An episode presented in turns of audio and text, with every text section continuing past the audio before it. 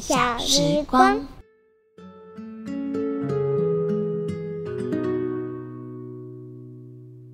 晚安，各位小朋友，你已经准备好明天上学用的书包和餐袋，躺在床上准备睡觉了吗？最近刚开学，谢谢老师发现一件事，就是我常常会对着我的两个小孩说：“快一点，该上床睡觉了。”快一点，要准备洗澡了。你最近也常常听爸爸妈妈这样叫你吗？今天西西老师要来跟大家讲一个大家一定常常会遇到的事情，那就是为什么爸爸妈妈每天都要叫我们快点，快点，你要迟到了，快点，上课要来不及了，快点穿鞋子。现在就让我们一起来听听这个故事。看看你跟故事里的小朋友是不是有一样的困扰哦？快一点，慢一点。星期天早上，阳光从窗户洒进客厅，一个暖乎乎的早晨。爸爸妈妈在餐桌前吃着早餐，露露在客厅的地板上玩着她最喜欢玩的积木。玩着积木的露露突然觉得爸爸妈妈今天很不一样诶。因为平常的爸爸妈妈很喜欢对我说同样的话。早上起床的时候，妈妈会说：“快一点，上学会来不及。”吃饭的时候，妈妈也会说：“快一点，不然等等就来不及洗澡啦。”出门的时候，爸爸会说：“快一点，来不及了。”进校门的时候，爸爸也会说：“走快一点，要迟到了。”到了晚上要睡觉的时候，爸爸妈妈还会一起说。乖宝贝，很晚了，快点把眼睛闭上，快点睡觉了。爸爸妈妈的身上好像有一个发条时钟，在巨大的世界里快速的旋转，好像如果不快一点，所有的事情都会来不及。我最喜欢放寒暑假的日子，因为我可以回到乡下，跟爷爷奶奶一起住。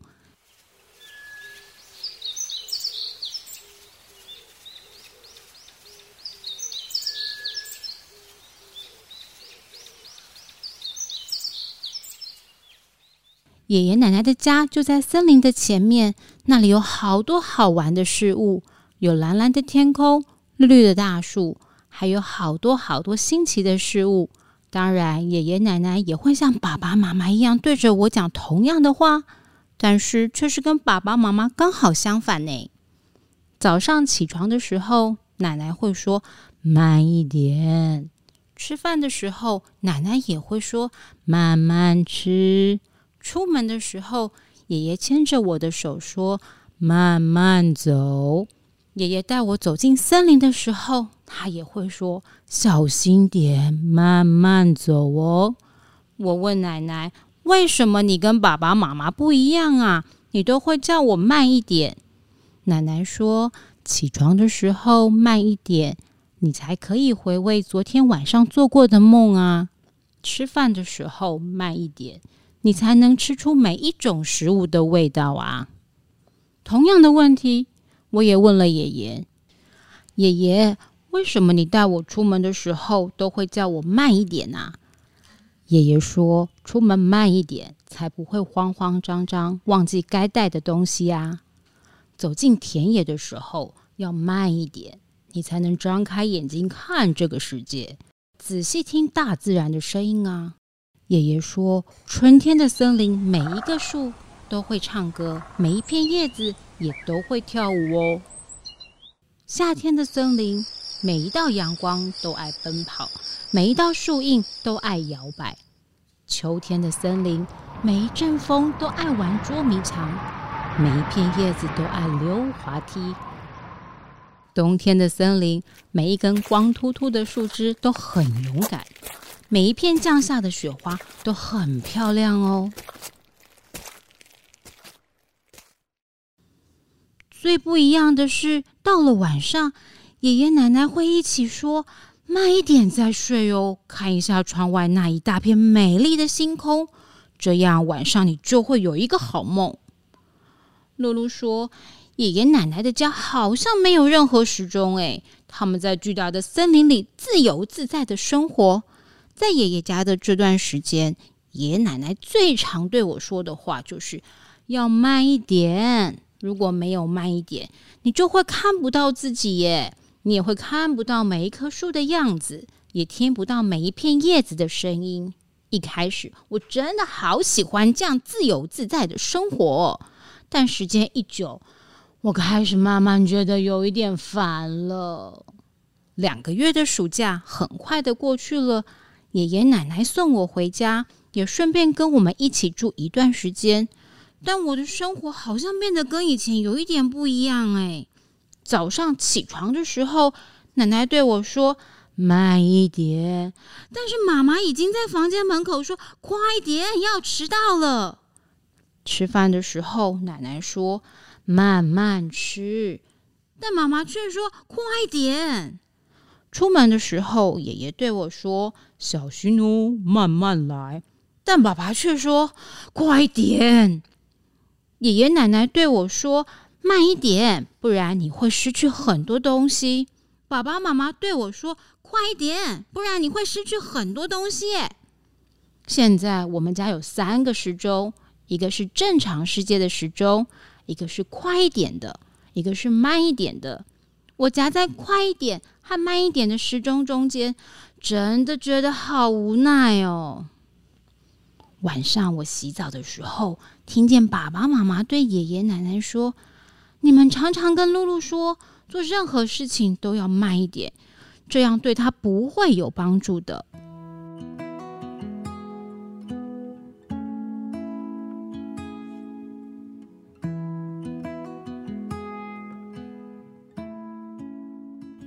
一段时间后，爷爷奶奶又回到乡下他们自己的家。我的世界只剩下快一点的时钟了，我又开始想象慢一点的生活了。突然有一天，爸爸妈妈很紧张的说：“露露，你快一点，你快一点，我们现在要回爷爷奶奶家。”原来是因为奶奶生病了，爷爷在照顾奶奶的时候不小心闪到腰。爸爸扶着爷爷的时候，妈妈说：“慢一点，小心一点。”妈妈在喂奶奶吃药的时候，爸爸说：“慢一点，慢慢来。”爸爸帮爷爷洗澡的时候，妈妈说：“慢一点，轻一点。”妈妈帮奶奶翻身的时候，爸爸说：“不急不急，慢慢来。”听到爸爸妈妈这样一说，突然觉得爸爸妈妈的时间好像也变成慢一点了。一段时间过去了。爷爷奶奶的身体都健康恢复了，爸爸妈妈又开始叫我快点要回家了，而我的心情又开始变得烦一点了。回家前一天，爷爷带着我去散步，他说：“露露啊，每一个小孩心中都有一个时钟，有的时候快，有的时候慢，只要找到属于自己的时钟，不管快一点或是慢一点。”都是好时钟哦。回到台北的家，早上妈妈还来不及说快一点的时候，我就已经起床喽。吃饭的时候，妈妈来不及说快一点，我就已经吃饱了。出门的时候，爸爸还来不及说快一点，我就已经穿好鞋子站在门口等了。进校门的时候，我根本不用爸爸说，我就已经下车背好书包了。晚上睡觉的时候，爸爸妈妈根本还没有进房间叫我快点的时候，我也早就已经睡着了。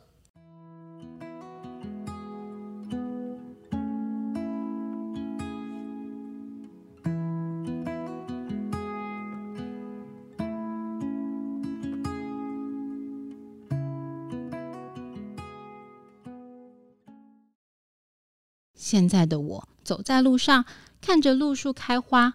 我会比平常走慢一点，不赶时间的时候，我就会慢慢的吃饭，像奶奶说的一样，要吃出每一种食物的味道。听别人说话，想要插话的时候，我也会慢一点，先让别人把话说完。有时候快一点，有时候慢一点。我希望可以找到自己的节奏，然后我可以自己决定快一点或是慢一点。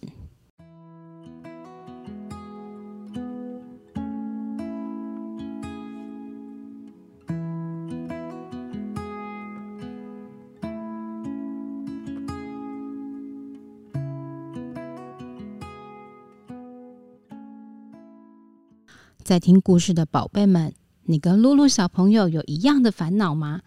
有时候爸爸叫你快一点，有时候阿公又叫你慢一点。但无论如何，在我们慢慢长大的日子里，你会慢慢知道哪些事情需要快一点，哪些事情又需要慢一点。又或者有时候可以试着跟爸爸妈妈讨论，哪些事情是你需要慢一点的，哪些事情你是可以快一点的。西西老师相信，在不久的将来，你也可以找到属于自己的快一点或是慢一点的时钟哦。好喽，该睡觉了。谢谢你陪西西老师度过一个美好的夜晚，我们晚安了。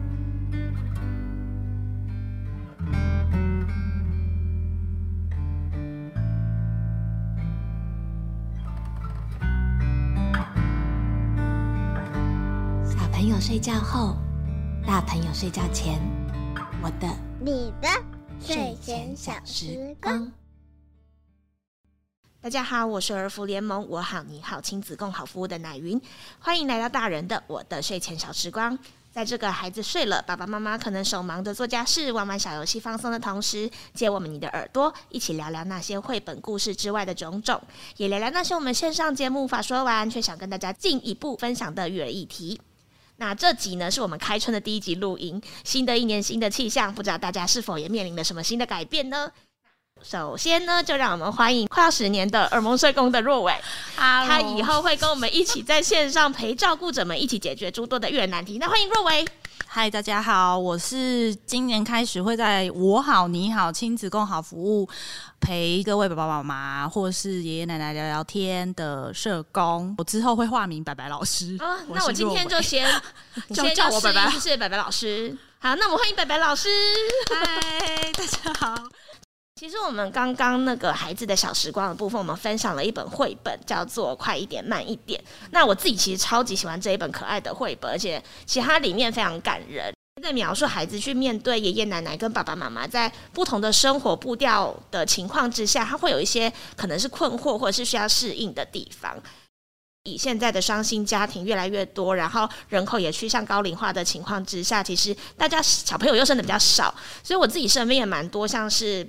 要么就是跟公婆或是爸爸妈妈住的，或者是蛮常会有住附近，比如说楼上楼下这样子的。那让很多阿公阿嬷其实也变成孩子主要的照顾者之一，然后也会是爸爸妈妈的育儿好队友。所以，我们今天也邀请了两位我好你好空间的妈妈好朋友来跟我们一起聊聊，然后来分享跟长辈一起育儿的种种趣事。那首先，我们第一位邀请到的是馒头妈妈。Hello，我是馒头妈妈。嗨，馒头妈妈，今天刚刚。打完疫苗是不是？是啊，据说手臂举不起来，但是还是来参加我们的节目。对，连帮小孩换衣服手都举不起来，是不是真的很爱我们？嗯，太爱你们，所以就立马准时到这边。是不是？好，第二位也是非常挺我们，就是早上刚进行完产检的贡丸妈妈。嗨，大家好，我是贡丸妈妈。可以稍微先简单就是描述一下你们家里同住的状况，以及小朋友现在是几岁，有几个这样。贡丸的话，他现在是三岁三个月，然后我肚子里面是还有一个大概三十五周大的 baby，下个月就要生了，肚子超大的，因为第二胎肚子会比较大一点。目前家里是同住的状况，是跟阿公阿妈还是？目前是跟就是我娘家的爸爸妈妈是住在同一栋，然后公公婆婆他们是他们因为也都是住在台北市，所以他们就是每个礼拜会来我们家，然后一起看孙子，跟孙子玩。你自己是有在上班？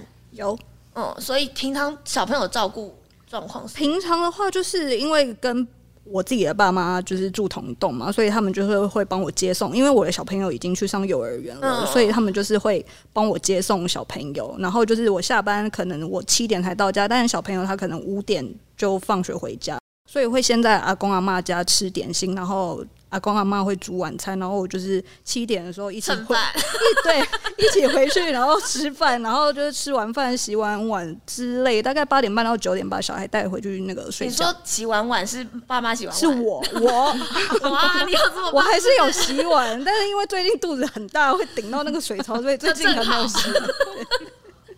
那馒头妈妈呢？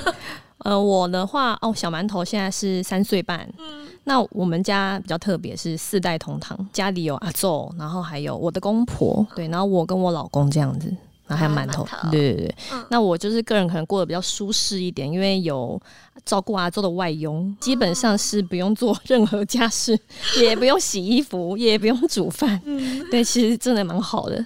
当初会选择，比如说是三代同堂，或者是住在爸爸妈妈家附近，一定都是因为其中有非常多的互相帮忙的部分。嗯可以先聊聊，就其实馒头妈妈刚刚有稍微聊到一点点嘛，那还是请跟我妈妈也聊一下，就是为什么当初会这样子做选择吗？对你育儿上面最大的帮忙是什么？应该说，我当初结婚就是想说，我就是要生小孩，所以才结婚。就是因为其实我跟我老公也交往蛮久，我们交往了七年多，然后就觉得哎、好像可以进入下一个阶段。因为我本来就是觉得可以有小孩的人，然后就想说，那如果有小孩的话，就是住在那个爸妈家附近的话，一定是比较好照应。因为双薪家庭真的很辛苦，因为我跟我老公都有在上班。然后我的确婚后不久，大概两三个月就怀孕了，所以就是还蛮顺的这一切，对啊。然后就那个时候刚生完小孩，是有先请了大概半年的育婴假，主要是我自己在带啦。然后，但是我妈会就是帮我送饭来，所以我不用煮饭，但是我就是专心就是照顾我的孩子。回去上班以后，就是小孩有送去托婴中心，因为其实我觉得爸妈年纪也比较大了，虽然就是很多是阿公阿妈照顾，然后那时候就觉得说阿公阿妈还是要有自己的时间，那阿公阿妈就是帮我那个接送小朋友，对彼此都比较好。你有觉得同住有什么比较要推坑大家的吗？呃，其实我一开始选择同住，是因为因为我婆婆比较走路比较不方便，然后我本来是住在北台北市另外一个地方，嗯，但是他们如果下班每天下班来的话，就是还要再骑二十分钟的机车，哦、就是我公公载我婆婆，然后来就为了看小孩，嗯，我觉得他们这样就是很辛苦，然后还要可能送饭来给我吃啊，然后等到我自己洗好澡，哦，我帮我小孩洗好澡，然后我自己再洗好澡。他们回家可能都十点十一点了，对对，然后后来他们就想说，这样好像也不是办法，还是有没有考虑搬过去跟他们一起住？对啊，然后其实我在呃，我女儿大概两个多月大的时候就一起住，刚刚也讲了蛮多，就一起住的好处啦。人跟人相处一定都会有磨合，就像我跟我爸妈，我是我爸妈生的，我都会觉得常常会对他们也是蛮不满。跟人相处一定会有观念不同的地方也好。然后我觉得其实的确蛮常在教育这件事情，毕竟我们身处在不同的年代，是在不同的教育背景下，或者是不同的知识基础之下成长的，所以的确也会有很多不同观念。那你们在教养这件事情上面有没有什么样的比较冲突的地方，或者是有发生什么样的事件可以跟大家分享吗？最常碰到的就是我们像我是走一个不打小孩派，然后小孩哭了，我就是会让他哭到冷静，我再来跟你好好讲的那种。可是像我妈就是那种，她很讨厌听到小孩哭声，就是她如果听到小孩哭声，像我们以前小时候，她可能棍子就拿起来，就是说你再哭我就打下去之类的。然后我们看到棍子可能就不敢哭了，这样。所以我妈对于哭声的忍受度是很低，可是可能也是因为她以前带三个，那个你知道，一开始哭的话，一个合唱团就很可怕。嗯，对，形容真好。那毕竟我现在是只有一个吗？虽然我妈小时候没有很常打我，可是我觉得打过一次很痛的那种，你就会一辈子其实是记在你的心里。虽然我跟我妈感情还是很好，所以我就会觉得我尽量不想要用打的。可是像我妈那一派，她就会觉得小孩就是要打啊，不然你要怎么教？就是会有这种观念的冲突。这个的确是两代之间最常会碰到的，就是观念上的不同。若伟，你你在实务上就有碰到这样的家长，你会怎么跟他们沟通吗？确实也，我们之前也有听过教育方式不同，可是就像南云刚刚讲的，因为可能我们爸爸妈妈那一辈，就是他们从小其实也是这样被打到大的。嗯，对。那通常有时候像之前服务遇到的爸爸妈妈，有一些时候我们可能就会先劝说，那小朋友在哭，又希望孩子好好的抒发情绪，可以先把孩子带到另一个空间。先降低现场大家双方彼此的压力，因为妈妈或爸爸在场，孩子有得到一个允许，说：“哎、欸，好，好像我现在可以哭。”可是，就算可能长辈或者是另一个没那么喜欢听孩子哭的人在场，嗯，他可能孩子还是会觉得说有压力，或是担心自己做错，嗯，对，所以其实暂时先就是分开两个空间，如果可以的话，嗯、或者甚至出去走走、散散步也都很好。他也是成长一辈子，他就是在这样的生活经验。下长大，然后他也觉得，哎、欸，我就最常听到那个爸爸妈妈会说，就是我们之前在做家长团体的时候啊，嗯、就会有家长就在分享说，他觉得就爷爷奶奶的教育方式不太正确，但是他如果跟爷爷奶奶沟通，他说他他就会回他说，那你觉得你不好吗？如果你觉得你自己很好，那为什么你会觉得我教的不好？我就是教的很好，你才这么棒啊！有、嗯、时候他就会觉得，哎、欸，哑口无言，我好像也没有觉得我不好这样。所以我觉得的确他就会有一点难沟通。那若伟的提醒其实就是，那我就把，既然其实有的时候他不一定一定要争个你你对我错这种情况之下，其实先把孩子带开，我们可以先让孩子不要这么有压力，其实是可以先第一步做的方式。嗯、你们家会这样吗？就是还是公婆本来就不打小孩？嗯，基本上我公公是从来我从来没有看过他打我女儿。哦，对对对，因为我们家其实比较黑点，应该是我婆婆，可是他们也不太会干涉我教养，哎，就是。我蛮惭愧，就是在接触俄蒙之前，嗯，是会稍微动手的。因为动手的是你，是不是？对对，我们家黑脸是我。人家说黑脸应该是我才对，不是我婆婆。我讲错了，不是阿公阿妈。对，不是是我。所以他们怎么敢画你的呢？不是不是，我是来俄蒙。他是说来。我是来了俄蒙，然后就接触了很多就是社工啊，然后还有很多妈妈，才渐渐就知道哦，正向教养的重要性。所以我现在也是很努力的在学习中。当然最常发生就是。就是可能在吃饭这部分，我一定要规定我女儿要在餐桌上面吃饭。就是如果她没有吃饱，是不能下来。对，但是有时候她可能会哭闹，或者是想要玩什么的，然后公婆可能就旁边说：“还是我来喂宠孙。”对，还是我喂一喂，她这样吃比较快。然后我说：“哦，没关系，她已经可以自己吃，因为她三岁半了。”我说：“可是她这样子就是会吃比较久啊。”我然后我就会比较坚持一点。那如果他真的就是一直玩。玩到我忍受不了，可是我又不能动手，因为我还在学嘛。我就会把他从餐椅上抱起来，然后进到我们的房间。对，然后就是我跟他，我们两个人在房间，就隔着一个房门，我就会跟他说。你为什么不想吃饭呢？是不是因为你已经吃饱了，还是因为就是阿公阿妈在旁边，就是会跟你说，哎、欸，你要吃快一点哦。哦，对，他们都会这样子，就是看他餐盘的分量，然后就说，哎、欸，你怎么吃那么慢？你吃快一点呢、啊？你吃快一点，不然你跟我比赛好了。就是每天，就是应该不是说每天，就常常会发生这样的事。在旁边我就很小声说，没关系，你就慢慢吃。对，我说你要细嚼慢咽，然后把。嘴巴里面的食物咬的小小的，再吞到肚子里面。你这就是刚刚那一本快一点、慢一点的绘本。这就是真实发生，每天几乎都会发生的事情。嗯、对，我在房间跟他讲完后，等到他确定哦，我知道他其实是吃得下，我会再带出来。我公公有时候可能会有点心疼，他可能觉得我看起来很很严肃，他可能就会想要干涉，但我婆婆就会跟他说，人家在教养小孩。你不要去管。哇，神队友！对，我婆婆其实很好，哦，我公公其实都很好啦，嗯、他们在教养方面都是很好的，很尊重你，很尊重我。对，只是有时候还是会有失控的时候。嗯，就难免会想起以前身体记忆吧。对对对对。若伟讲到身体记忆，杨云刚指的是有可能以前就是习惯啊，我就是习惯，我就想要叫他快一点。但我虽然记得说啊，其实我应该要让孩子慢慢吃，没关系。但是你那个习惯就是。就会想说，哎、欸，要不要快一点？就是就会不小心脱口而出。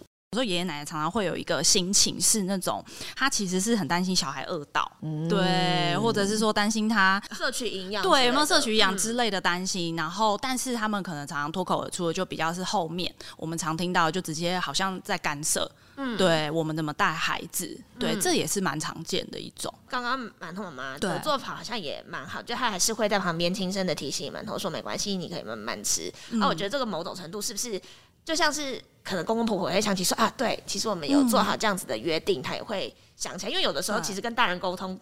我们也可以透过跟小朋友再分享一次的时候，其实某种程度大人也会听到，这样是就有一点像是间接的沟通。嗯，就有些时候确实有些话，大人之间讲起来好像很容易会变成一种吵架。对，对，对，对。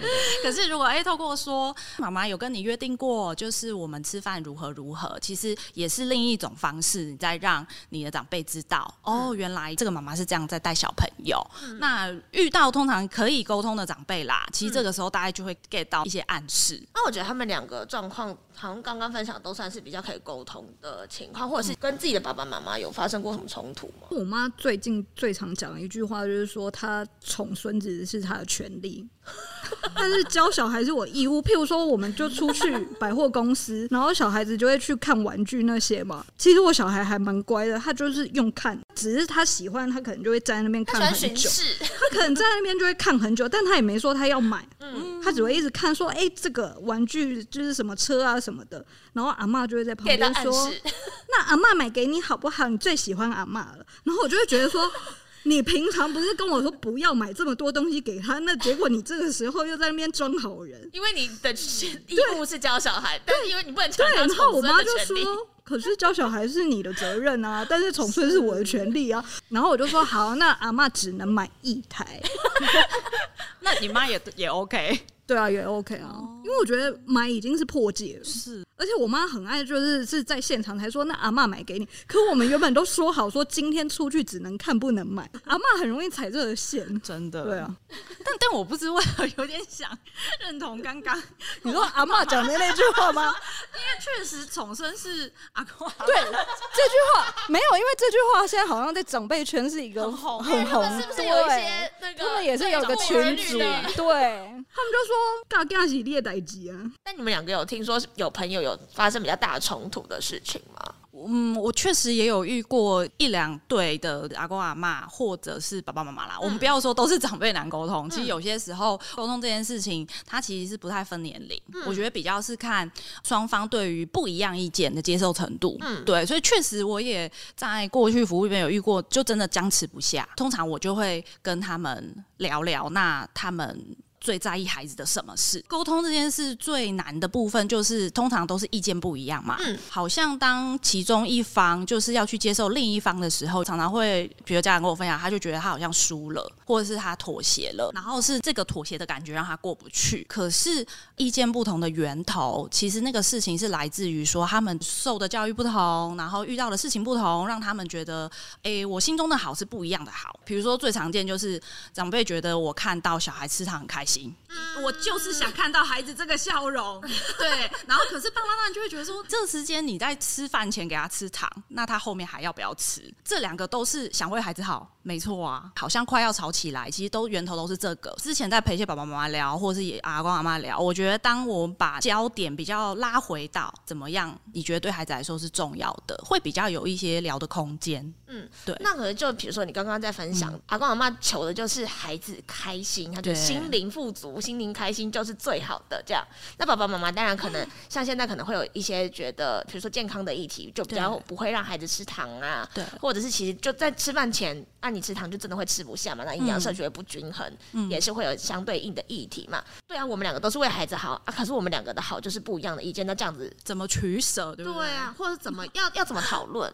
如果我们先以爸爸妈妈的角度来说好了，嗯、其实有时候也还蛮看我们遇到的可能爷爷奶奶的类型，嗯，比如有一些爷爷奶奶他其实。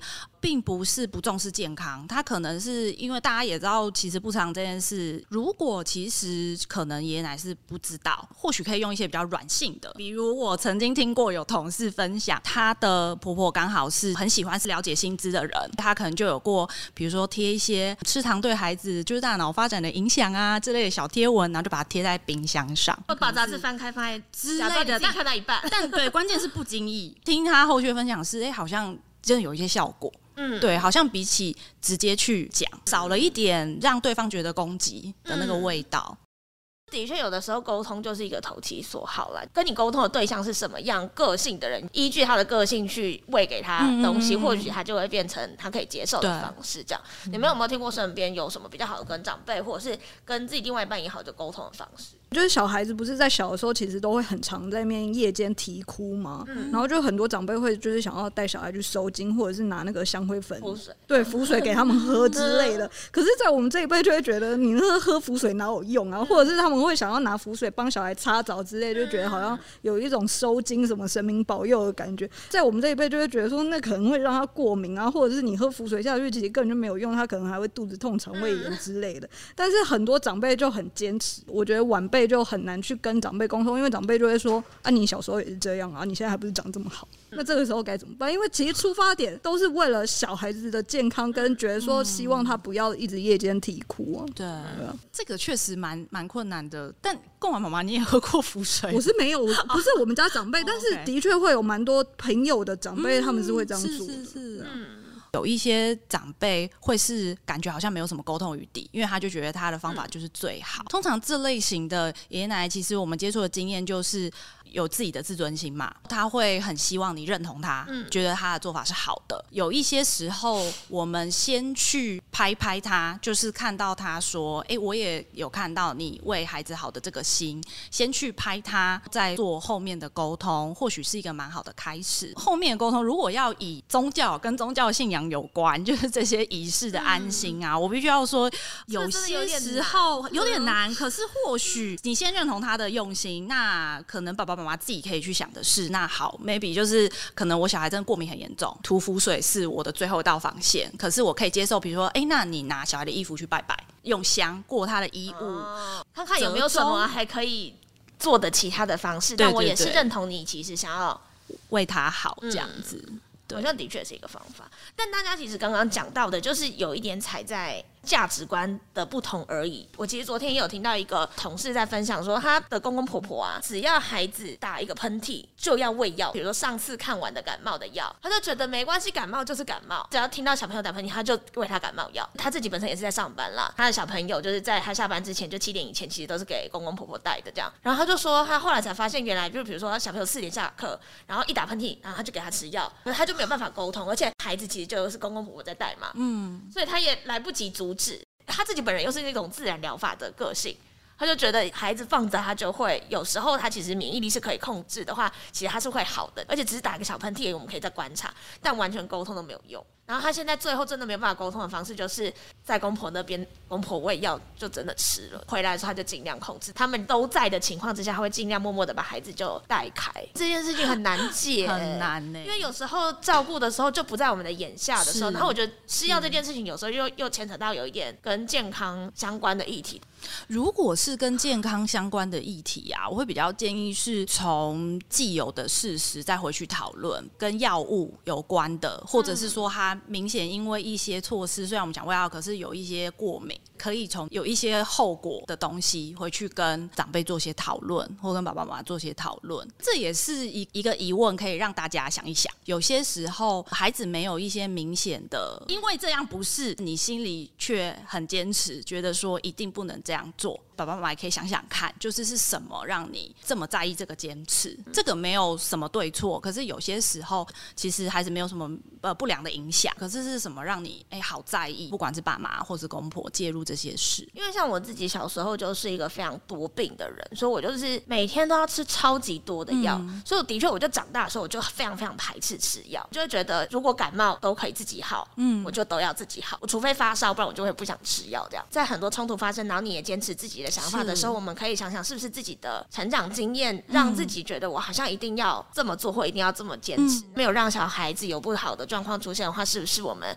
大家彼此都可以退一步？这样，如果真的有在更严重的事情的话，你们有没有什么沟通的情况之下比较好的工具，可以让彼此沟通可以更顺畅吗？就当冲突发生的时候，有一个方法，我记得可能之前的节目里面也曾经有分享过，叫我讯息，听起来好像是一个很严肃或者是要怎么样使用方法，很社工。其实就把它当成是，当有不舒服、快要吵架的状况出现的时候，大家可以先想一想自己现在的感觉是什么。我们在处理事情之前，先照顾自己的情绪，先看见自己有什么情绪。我讯息比较像是一个，他教你用一个比较中性的方式。就是比较没那么攻击的方式讲你的想法，我们也没有要很理想化啦。好像沟通这件事明明就是一个很生活的事，可是我不一定想要用这些方法啊。我其实比较鼓励大家用这个方式、这个工具先来照顾自己，因为它其实是让你先拍拍你那个很生气或者是觉得不被理解的心情。那如果你觉得你拍完自己了，真的感觉有比较好，你有想要讲，就可以再用我讯息，可能就会是告诉对方说：“哎，其实刚刚就是发生了这样的事情。”我的感受是什么？什么？什么？什么到这里就好？嗯、我们就不用再延往下延伸说，那你做什么？什么？什么？什么？这些事比较像是这种方式，只是让对方了解自己的心情跟感受。刚刚听起来都算是蛮能够跟公婆或者是自己的爸爸妈妈沟通的。嗯、那平常你们会是用什么样的沟通方式跟他们讨论事情？我一开始都是透过我先生去沟通，聪明。对，但后来我发现，因为我先生的个性可能会比较直白，而且他讲话比较。冲。我婆婆可能个性跟他很像，他们就是母子，就很像，所以就是感觉 教出来的嘛。对，就是就是硬碰硬的概念，所以就发现，哎、欸，好像我如果请他去跟婆婆沟通，好像反而会害他们两个吵架。后来也有试着，刚刚前面有说，就是。不经意的贴一个讯息，哎、欸，这个文章好像很适合给婆婆看的时候，我就会假装不小心贴到那个家族的群组。啊，我贴错、啊，没关系。你很厉害，啊，对，我就分享到，然后这个好像很适合他看，我就直接贴上去，然后再补一句说啊，不小心贴错，假装没事发生，然后就看他会不会去看。他大部分都是会点开来看的，嗯、所以其实这招是蛮有用的。就避免正面冲突，那其实婆婆可能也知道你就是想贴给她看，但因为你也没有说破，所以他们就是也是接受，然后也是看一下，很聪明哎。我的话，如果是公婆那边的话，我也是请我老公去说，然后我自己的爸爸，你老公。可靠啊，OK 吧？因为我觉得我们婚前就有讲好自己的爸妈自己沟通，嗯，因为我觉得自己的爸妈的点其实是你自己才会最知道，因为其实两家人的生活习惯还是不一样。然后像我们家可能就是比较直来直往，如果我爸妈有做什么我觉得不 OK 的话，我就会直接跟他们讲。他们没 keep 吗？尽量不要在小孩面前争吵，可能会先请老公或者是谁，就是把小孩先带开，可能陪他玩，但是我会就是去跟我爸妈沟通这样。嗯嗯嗯，刚刚贡丸妈妈其实讲到那个，我觉得是很很棒的一点。任何的意见不合，其实要讨论都没有关系。可是避免在孩子面前是一个蛮重要的点啦。我们在教小孩的过程，小孩是非常会。看颜色的，他也会很知道说，哎，我现在做什么事情，大人会喜欢或觉得好。大人在沟通这些事情的时候，建议就是不要在孩子面前要达成一个一样的想法，就是大概有一些基本的原则，比如说生活习惯、生活作息等等的事情，其实是可以私下沟通，先有一个一致的标准。面对孩子的时候，才不会有一种就会很难教，因为你如果习惯不一样，其实我们也蛮常听到小孩有时候会抱怨说，那。为什么我在家都不可以？可是我在阿公阿妈家可以。呃，我婆婆支气管比较不好，没有办法在餐桌上面跟我们一起吃饭，因为她咳嗽嘛。嗯，所以她都会自己添了一碗饭，然后坐到客厅。嗯、那因为人的惰性就是坐到客厅就会想要开电视，嗯、所以她一定就会开了一个电视，就会影响到坐在餐桌的我的女儿，就会眼睛一直偷瞄。哎、嗯欸，电视哎、欸、开了也，好好看哦、喔。可是他又受到教育，就是吃饭不可以看电视，就会跟阿妈说：“阿妈，你吃饭不能看电视。” 对，他会真的这样跟他讲，然后阿妈就会说：“那你吃饭不能讲话，吃饭不能讲话，不行。”对，然后然后我女儿就继续说：“不行，看电视。”我婆婆又继续说。不能讲话，然后他们大概会斗个四五次、五六次，我女儿斗赢了，然后我婆婆就说：“好好好，阿妈输了，阿妈关电视，然后就很 OK，就很 peace。但是就现在的状况就是，阿妈就会不理她，然后继续看她的电视，然后女儿就会说：为什么阿妈吃饭可以看电视，为什么我不能看电视呢？然后我就说：可是你看妈妈吃饭有没有看电视？没有。我说：对啊，所以我跟你一起吃饭的时候，我们可以看对方，我们可以看彼此的脸。”你现在要吃花椰菜，然后你可以看妈妈吃什么。有的时候有用啊，但是大部分电视实在是太吸引他了，嗯、所以他就会斜眼。对，我比较担心的是他斜视这个部分。你说还是你干脆把它放在一个不会斜视的地方？我刚脑中还会下调调一下它的位置。以前真的是调整过，但后来发现长久下去也不是办法，因为他们还是会想尽各种方法转过去看。对，然后就想要遮住他的脸，然后他就会这样子找角度钻那个漏洞，就一定要看到那个电视。这到现在都是无解，因为就是每天都在发生一样的事情。你刚刚是不是还有讲到另外一个也是无解的议题？就我有一个朋友，他就是他跟他先生年纪差的比较多，就差二十岁吧。哦，真的差蛮多的。对对对，跟她婆婆他们住在一起，所以她婆婆就是那时候好像应该是七十几吧，嗯，就年纪比较大，观念。就比较老一辈，所以呢，他那时候他生了他生小孩，然后回去，嗯、然后小孩不是很怕热吗？嗯、大部分婴儿都怕热。嗯、他婆婆就是不准他们家开冷气，然后小孩要包的紧紧的，因为他新手妈妈，他搞不清楚，就是为什么我小孩一直哭啊？嗯、然后他就跑来问我，我说：“哎、欸，我儿子一直哭、欸，哎，哭不停、欸，哎，那到底怎么了？我明明就也没有让他饿到，然后尿布也都有换，嗯、可我不知道他为什么。”我说：“那不然你拍张照片来看看，我看他怎么好了。”亲修嘴。然后我一看，我说：“哎、欸，会不会是他太热了？嗯，就是看起来他整个脸呐、啊，然后脖子都红红的，是不是热疹？”嗯、然后他还说：“是吗？她才跟我讲说，因为我我在家，我婆婆都不让开冷气，然后小孩一定要包得很紧。重点是她老公自己一个人穿着一条内裤在家走来走去，然后为什么她儿子要他背包那么紧？很无解。我说那不然你先从把他的裤子脱掉，让他脚可以出来透透气开始好了。他就试了后，他发现他儿子真的没哭，可能真的是太热。只是冷气这部分，就好像到他现在小孩长大才有开。他在婴幼儿时期的时候是真的不能开冷气。有你有听说过她为什么婆婆会觉得一定不能开冷气？她婆婆就是讲了一个谚语啊，但我现在想不起来，就是好像就是小孩不能刮丢还是什么的，不能吹到风啊。可是重点是她老公自己穿四角裤，因为她不是小孩了。对，然后他就请他先生跟他沟通，但他先生就一副理所当然说：“为什么要开冷气？不会热啊！”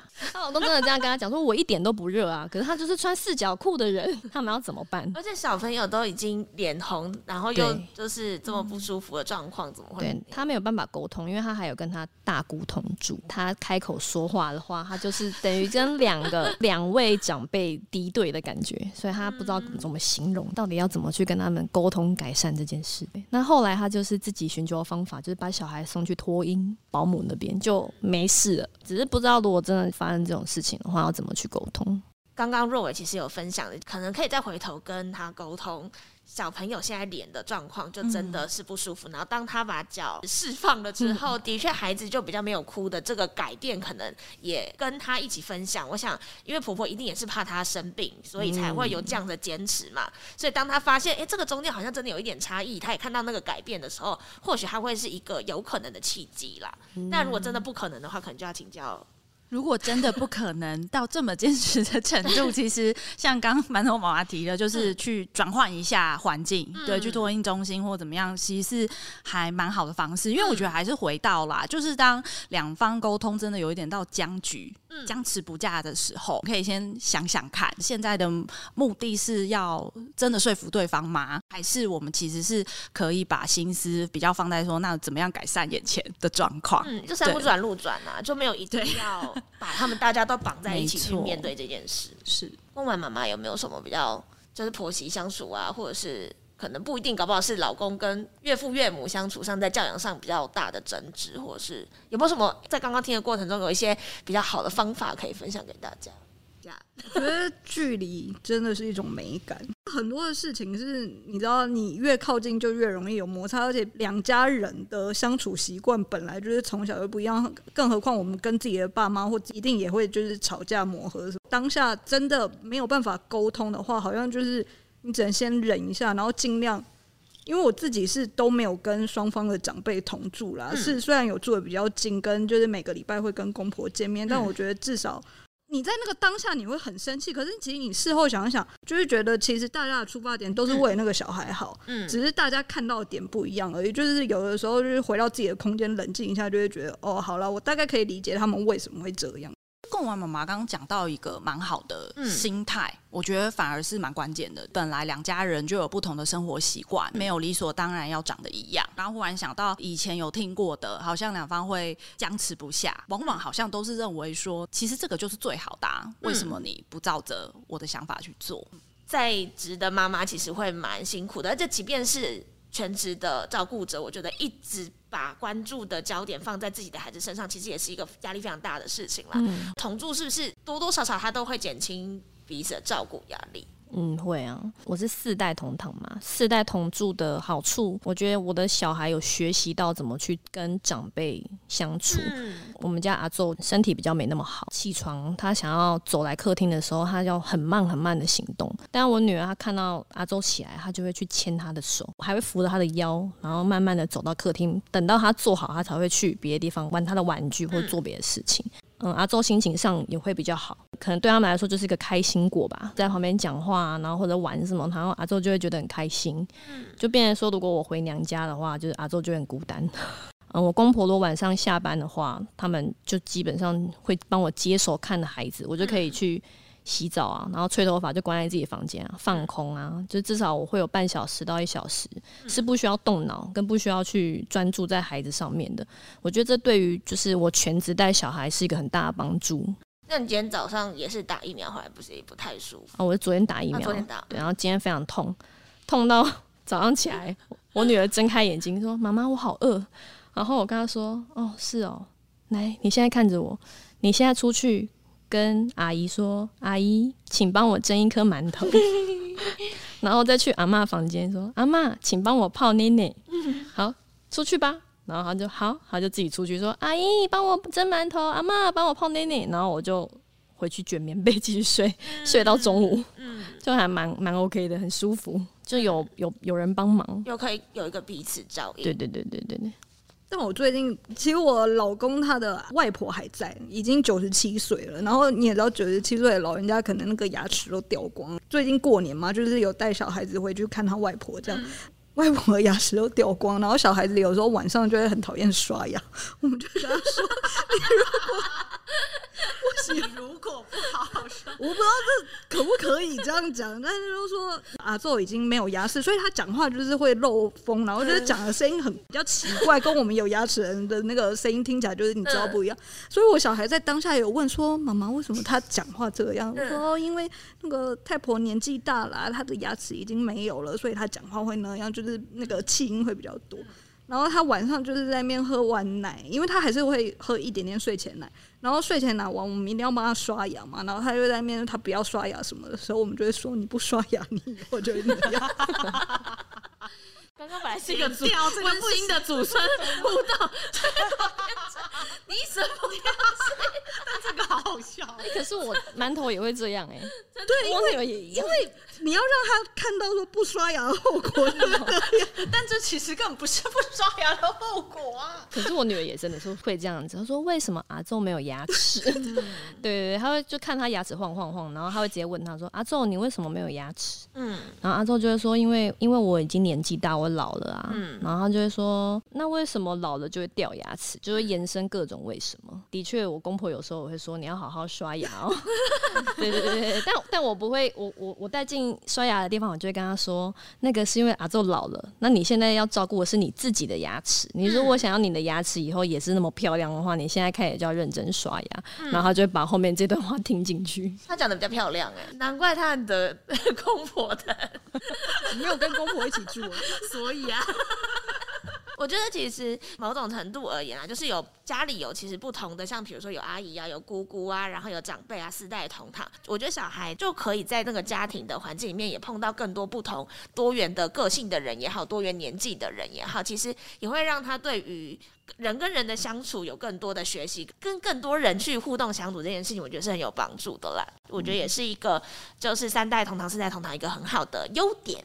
我小孩他也算是从小就在一个三代同堂环境中长大，他对于人他比较不会那么怕生，从小就已经接触很多人，所以我觉得大人的生活品质也都蛮好。因为其实大家现在就知道，小孩就是精力很旺盛，大人如果一直你一对一的要一直陪他玩，真的很累。嗯，就是还是有一些固定的家事得做啊，就譬如说洗衣服啊、什么擦地这种的，你固定的家事还是要做。就是我觉得一个人精力真的比较没有办法好好的去对那个小孩，你可能有时候你真。真的太累了，你就很容易对小孩发脾气。嗯、但是我觉得三代同堂的好处就是，其实每个人都可以分担一些照顾的压力。虽然量陪小孩量那个时间可能没那么多，可是我觉得值是比较好的。每个人都会有心情不好的时候，或者是可能比较疲累，比如说我们月经来啊，或者是就身体比较不舒服的时候，比较疲累的时候，状态都会比较不好。有一个人可以接受，真的会让就是照顾品质真的会增加很多。就像节目一开始说到，就是三代同住这件事情，其实是一种自愿的选择啊，就是因为有很多的美好跟获得很多支持，所以才会让我们一直维持这样子的模式。只是就如同我们刚刚一开始分享的小故事，我们也需要从中去平衡沟通的方式，让孩子可以少一点的困惑，然后让彼此的关系也都可以更好。相信我们每一位照顾者都非常感谢一起照顾孩子的爷爷奶奶们。我们也跟大家分享，从三月开始，我们每个星期五的上午会有一个“我好你好亲子共好”的爷奶共好小时光的活动。那我们会有连续十二周。活动空间会有老师跟着小朋友一起阅读绘本啊，玩游戏，然后做一些团体或者是表达的练习。那外面的空间呢，就可以让爷爷奶奶可以好好的休息一下，喝杯茶，或者是可以做一些小手作啊，然后跟一些爷爷奶奶的朋友们一起聊聊天，然后也可以进去陪可爱的孙子玩一下，然后也给自己一点喘息的时光。或者是如果说你自己本身就是一个辛苦的照顾者，我们也有一般家长的班级，都欢迎大家赶快点进资讯栏的链接报名哦。那今天我们就非常感谢大家的分享。大家如果还有什么问题的话，都欢迎加入儿福联盟我好你好亲子更好的社团留言，或在节目下面留言给我们鼓励。喜欢我们的节目，也别忘了帮我们在 Apple Podcast 给我们五星好评。那我们今天就非常感谢，就贡丸妈妈、还有馒头妈妈，然后还有若伟的分享。如果大家还有什么问题，或希望说我们可以做一些怎么样的主题，或者是有阿公阿嬷听到也想要来参加我们的节目的话，都欢迎可以一起加入儿福联盟我好你好亲子共好的社团留言，或在节目下面留言，让我们知道这样子。那我们就下次再见喽，拜拜。拜拜。